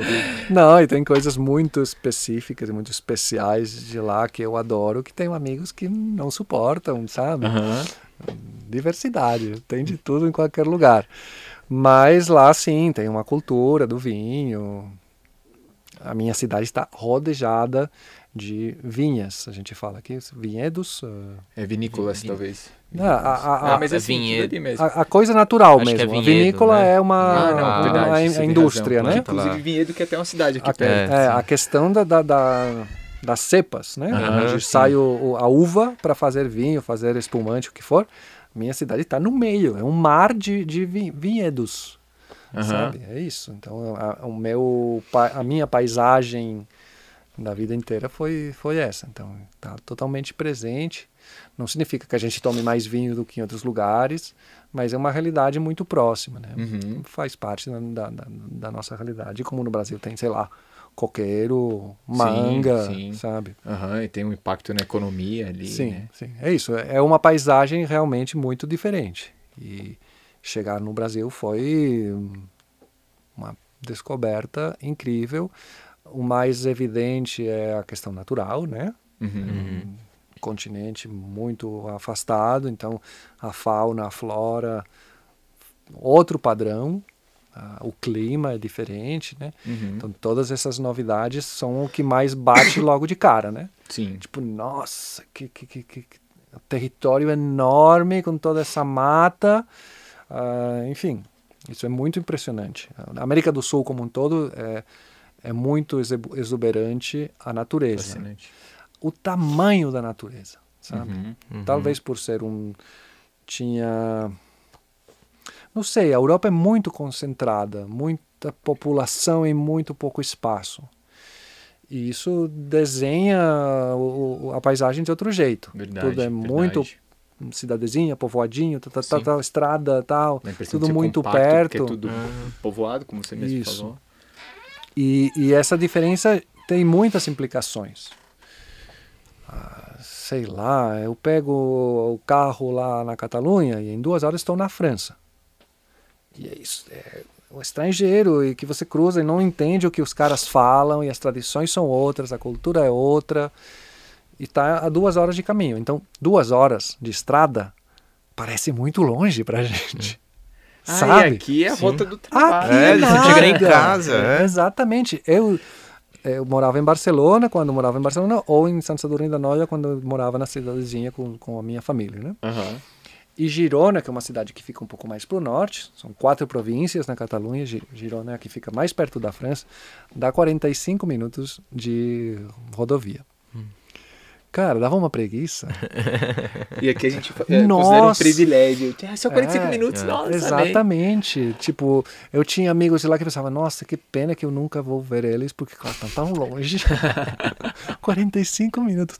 Tinha a questão da, do pedágio, né? Que lá uhum. era caro pra caralho. Aham. E aqui em São Paulo especificamente, né, que já é tudo mais trânsito. Eu lembro de, de, tipo, parente meu do interior, assim, vir falar, ah, você tá trabalhando perto de casa? Eu tô, 40 minutos. Eles, 40 minutos, você chega no trabalho. Já tem essa diferença. Agora, você pegar na Europa, então, eu imagino muito mais. Né? Isso, claro, isso constrói uma visão de mundo baseada nisso, né? Verdade. O que é longe, o que é perto, o, o que é muito tempo e o que é pouco tempo. São coisas muito práticas, né? Muito palpáveis que você constrói na sua cabeça de forma completamente diferente. Uhum. Num lugar onde tudo está perto, que você resolve tudo andando, dois minutos tá lá, pega uma bike e tal. Barcelona, eu, quando estava na pegada do Couchsurfing, recebi uma moça da Coreia, de Seul. Uhum. E ela veio com um mapa me perguntar assim, daqui a aqui dá para fazer. Eu tô falando assim porque ela era Ah, muito assim, sim, muito sim. nerdzinha de mangá, sabe?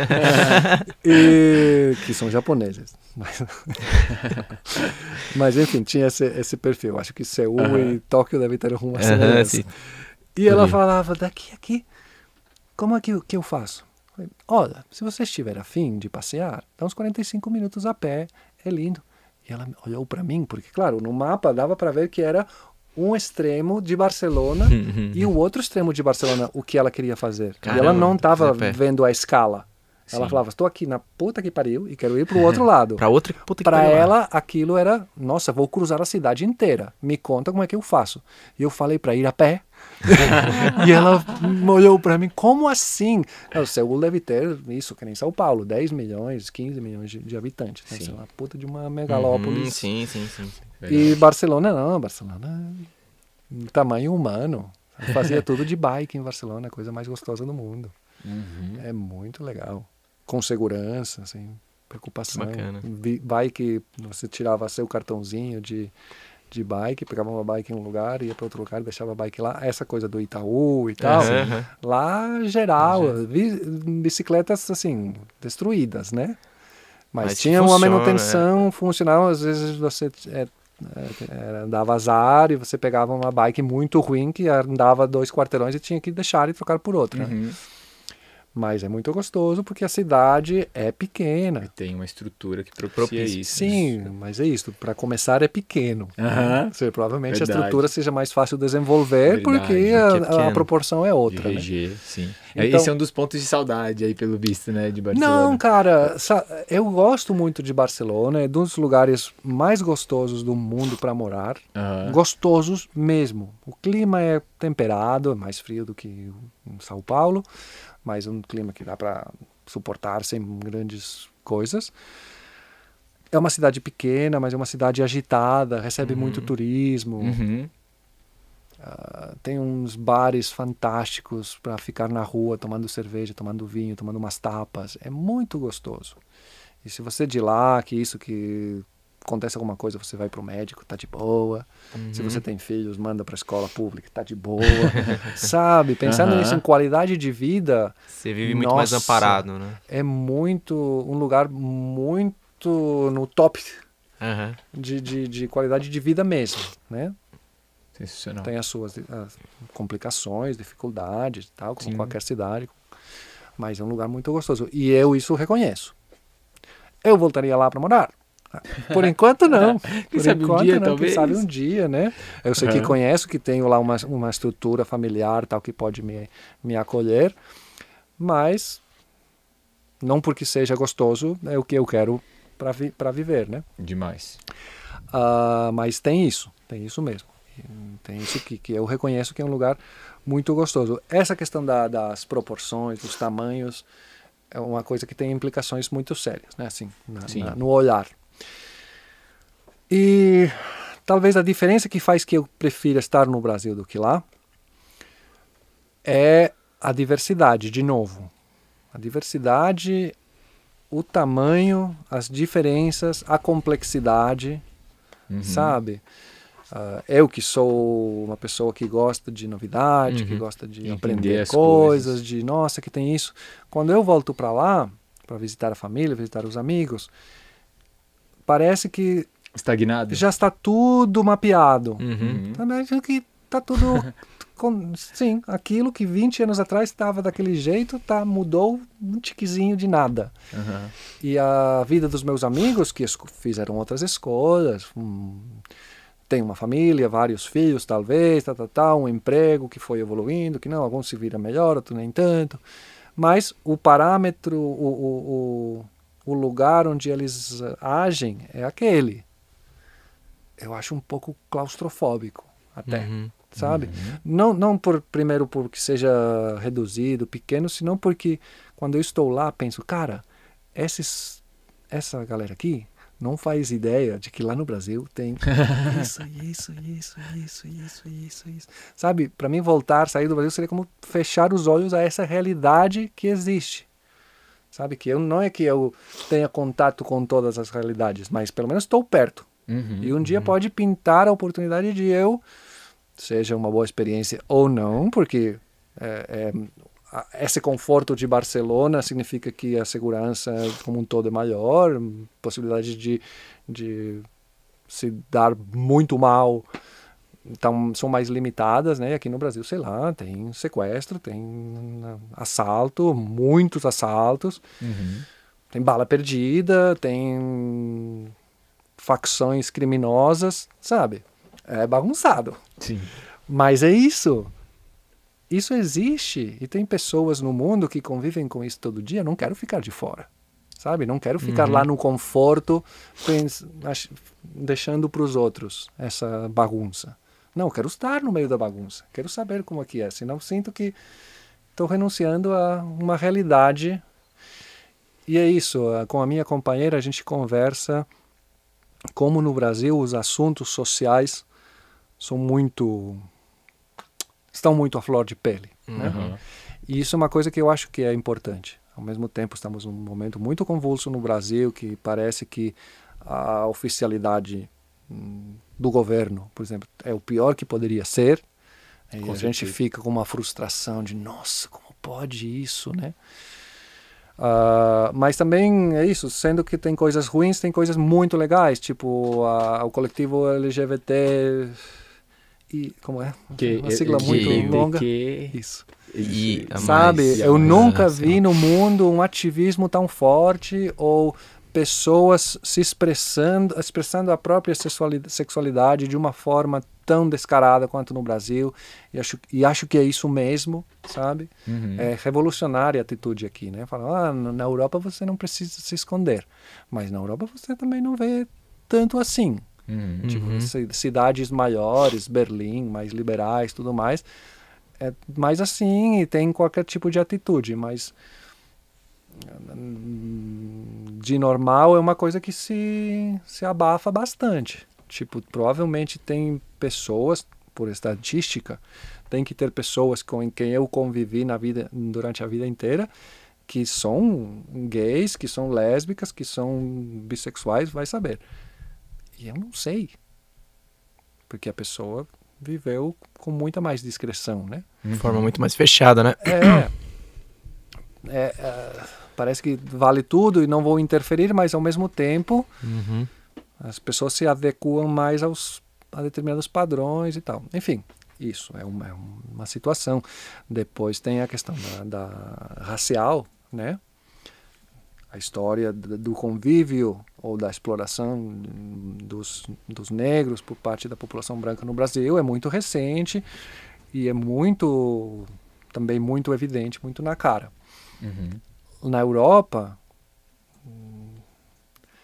pessoas de, de raças diferentes, ou turistas ou imigrantes que estão lá tentando ganhar o pão, sabe? Mas é o outro, sabe? Não é uhum. várias raças aqui convivendo e tal, e as classes sociais, né? O, quem tem muito pouco e que, quem tem muito. Aqui é muito escancarado, muito muito grande a diferença e muito perto os espaços de convívio e muito claras as divisões, uhum. sabe? Na Europa não é assim. Na Europa tem uh, várias situações socioeconômicas mas que não estão tão na cara assim. Você trata com amigos que ganham X. E com outros amigos que ganham 10 vezes X. Se você ganha 2 vezes X, você ganha metade de X. Mas tá tudo ali Todo muito mundo mais junto. veste a mesma roupa, toma as mesmas bebidas, come a mesma Uhum. comida. Por isso, porque a escola é pública e é de qualidade, porque a educação, a- a- os, os hospitais são públicos e de qualidade. Isso equaliza a parada, sabe? É, permite a pessoa viver, né? Não dedicar o básico ali da renda dela para conquistar essa Sim, estrutura. ou ficar de fora dessas estruturas porque É. não, não consegue Não consegue bancar, isso, né? verdade. Então, isso, além da, da, da, herança da escravidão, né? De como tem pessoas que têm o estigma de determinados ofícios, outros ofícios são tal. Enfim, é puxado aqui no Brasil, né, nesse sentido, né? E, e eu gosto de fazer parte disso, né? Da, de, de que as lutas sociais estejam mais presentes. Presente. Tipo, não podemos esquecer de que o mundo está bagunçado, de que tem muita coisa errada Com no certeza. mundo. Então, se eu estou lá, na, lá em Barcelona, no meu conforto, e os movimentos sociais são ah, sim, tem um ativismo tal, mas são problemas pequenos. Uhum. Onde está o problema complicado que precisamos resolver é no Brasil. Uhum. Comparação, deve ter outros Sim, países sim, sim. onde tal, mas no Brasil eu sinto que realmente isso está vivo e isso é vital. Isso é essencial para as pessoas que estão ah, lutando por uma causa, para elas pode fazer muita diferença. Ca- Cada consecução é muito relevante, né? Então, essa realidade complexa e rica do Brasil é o que me atrai, né? De não quero ficar de fora, né? Fascinante. E Magi, Beleza. se você pudesse dar um conselho para o Magi de 15 Eu anos sei atrás. que vocês fazem essa. Aí pude, pude pensar um pouco, né? Talvez você me pega no susto e não sei o que falar. Ele tira o papel Engraçado, né, que você comentou isso quando nós fomos entrevistados, né? Mais uma vez um abraço para os meninos, o Júlio e o Thales da, da Rádio Web Bacurau. Eles, é, é, eles me pegaram de calça curta, porque eu não Aham. imaginava, o Júlio brincou. Sim, Chegou no final da entrevista e falou assim, agora eu quero perguntar. Aí me pegou de calça curta, e agora eu quero ouvir a sua Pode crer. Eu gostei muito da, da resposta do, do Raoni. Raoni? Do Raoni. Aham. Gostei muito e eu pensei, ah, em algum momento eu me- teria me identificado com essa resposta. E é isso. É, ele falou que não falaria nada. Ah, vai. Aham. E é isso. Eu posso me identificar nesse sentido porque, ok, eu estou aqui, eu vivi um monte de perrengue, não tenho as coisas resol resolvidas, sabe? Tem muita coisa para resolver, mas estou feliz do caminho percorrido, hum, do, do caminho que pode vir pela frente, sabe? Então, e a atitude que me levou aqui, que me fez viver ah, e- essas coisas, é a que eu tive. As escolhas que eu fiz, ok. Aham. Algumas coisas deram merda, mas estou aqui, estou feliz. Então, eu me identifico um pouco com essa coisa de, não, cara, vai mesmo, vai. vai. nessa que vai dar tudo certo. Mas a experiência também dá algumas vantagens, né? E não sei, Isso, é pensando, pensando na questão da, da, da escolha de vida, né? O fato de, ah, eu vou trabalhar com com arte, ou com música, que, que traz essa instabilidade toda tal. Ah, tem uma coisa mais prática, né? Que é que eu muitas vezes acreditei que comprar alguma coisa ia fazer alguma diferença. Um equipamento, um instrumento, sabe? E eu gastei dinheiro em coisas que ou não fizeram tanta diferença. Pensei, não, vou comprar essa guitarra e eu vou ficar empolgado e vou estudar mais e vou tocar melhor. Aham. Mentira, mentira. Não tem bem material que, que... Mentira. Pode acontecer, já aconteceu. Tipo, o o computador. Quando eu descobri que o computador podia gravar música, nossa, mudou a minha vida, né? Aham. Mas muitas vezes a gente cai na- nessa coisa do consumo. Verdade. Né? De, certeza. nossa. Achando que vai resolver Porque seu o- problema, né? É, e, e quem quer te vender o- a parada tá Também querendo que você acredite resolver. nisso, né? Exatamente. E você entra e vê um anúncio de ah, tal guitarra, tal coisa que faz uma coisa que é diferente do que você já tem. Nossa, isso vai mudar a minha vida. É isso. Raras vezes acontece assim e e é isso, eu sinto que em vários momentos o perrengue foi a grana mesmo, tipo, nossa, tá apertado, né? E penso, putz, você gastou aquilo, anos atrás, gastam muito dinheiro em muitas Uhum. coisas que não fizeram diferença nenhuma e tal. Uma coisa prática, tipo, cara, sabe Marx? Leia mais Marx, sabe? Marx, tô, tô colocando o estereótipo, sim, né? sim, sim. Mas essa coisa de que a- os bens materiais não trazem nem a, a- nem a felicidade, nem são a- o caminho mais óbvio para a superação dos- das nossas metas, ou dos nossos objetivos, obstáculos, como quiser dizer. Essa é uma. Por que isso? Porque às vezes apertou a grana e pensei, Claro. nossa, aquela bosta que gastei uma grana que não adiantou nada, né? Então, cara, é isso mesmo. Gastar, comprar coisas não adianta. Separa uma grana. E agora que já estou mais velho e que continuo nesse esquema, que outros músicos mais velhos, outros profissionais da cultura mais velhos ah, estão ainda, porque é o que tem. Eu penso que, putz, é é importante separar uma grana, sabe? Se esse dinheiro que eu gastei em uma coisa que não fez diferença nenhuma, eu tivesse separado e tivesse deixado lá paradinha, talvez eh, daqui 10 anos eu tenha uma doença, fruto da idade e tal, e aquilo poderia ter segurado ah, um tempo de não poder trabalhar, ou um Uhum. tratamento e tal, e agora eu sei que eu não tenho poupança nenhuma, né? Então, se eu fosse lá atrás, eu faria, cara, em lugar de gastar numa guitarra, coloca num fundo de pensão que, que é mais inteligente. Isso do lado prático. Do lado. Agora acho que esqueci. o do lado.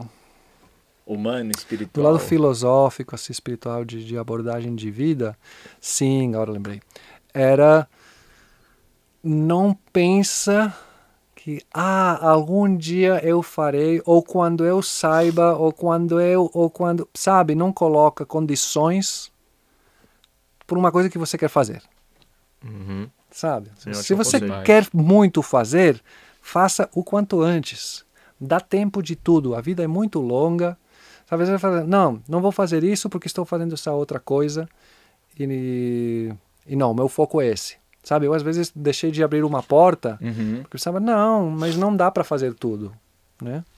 Ah, não vou aprender a tocar trompete, que era uma, uma fantasia que eu tinha, né? Ah, vou tocar trompete, que acho demais. Uhum. Mas não, porque se eu toco trompete, aí não vou tocar guitarra. Isso é bobagem, sabe? Toca Verdade. trompete, toca guitarra. Se você cansa de tocar trompete, deixa de tocar trompete. Mas de repente você gosta mais do que guitarra, deixa de tocar guitarra. sabe? Aham. Eu me, e, e o que me arrependo, ah, que não me, é isso. Contando que tá tudo bem, cheguei Aham. aqui, está tudo, tá tudo ótimo. Mas às vezes penso, putz, eu deixei de fazer coisas pensando que não dava para fazer. E dá para fazer sim. Eu poderia não ter deixado a faculdade, por exemplo, acabar aquele curso de audiovisual. Uhum. Tipo, agora eu não sou, sei lá, Joe Paz da vida tocando jazz com, com um animal, né? Então, talvez ter acabado a, a, a faculdade teria me trazi- trazido outras coisas. Sim. Então, isso, não, não pense que as coisas são exclusivas, que não faço isso porque a escolha foi outra. Não, tá, experimenta. Se não dá, não dá. Uma coisa é, cara, não, não, não tenho tempo material de fazer as coisas. Mas a minha posição mental às vezes, não, não, não vou, não vou nem tentar. Uhum. sabe? Eu penso, não, cara, tenta, tenta, porque há tempo para tudo. Essa, acho que o resumo é esse. É entender que não se priva de nada porque há tempo para tudo. Os caminhos são muito, são muitos os possíveis caminhos, né? Então, eu, talvez penso que já passou a hora de eu abrir alguns caminhos. E agora eu poderia dar um conselho para o meu eu do presente. E cara, tranquilo, não, perde, não aprendeu a tocar trompete, ainda há tempo. Ainda Exatamente, tem, verdade. exatamente. Excelente conselho. Você veio preparado pra pergunta, né, Magia? Sim, jeito. ou seja, o assunto era esse, desenvolvi aqui na hora. Demais, excelentes conselhos. Magi, muito obrigado mesmo por ter aceitado o nosso convite, por agradeço toda a colaboração que você já oferece no nosso trabalho. Ah, o dia a dia com vocês é bem tranquilo, bem sossegado, fico às vezes ouvindo um pouco e é gostoso. E, e me, me sentir do outro lado foi, foi bacana mesmo.